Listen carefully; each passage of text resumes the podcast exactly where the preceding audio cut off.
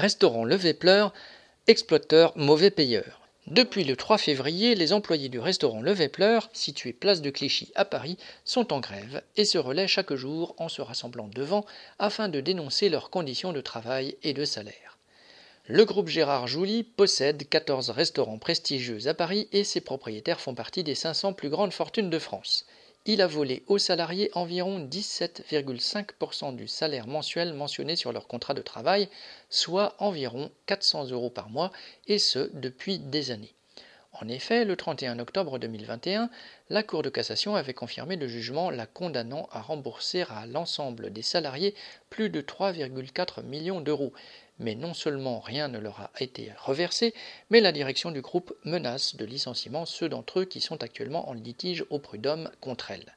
De plus, elle exerce des pressions pour forcer les salariés à signer des avenants à leur contrat de travail, entérinant cette baisse de salaire. Une des employées du Vépleur est en procédure de licenciement. À tout cela s'ajoutent les changements de planning sans respect du délai de prévenance ou encore les heures supplémentaires effectuées par le personnel de salle qui ne sont pas mentionnées sur les feuilles de présence journalière et donc ne sont pas rémunérées. Les employés déterminés à obtenir gain de cause continuent donc de se battre pour faire payer sa note au patron. Correspondant lutte ouvrière.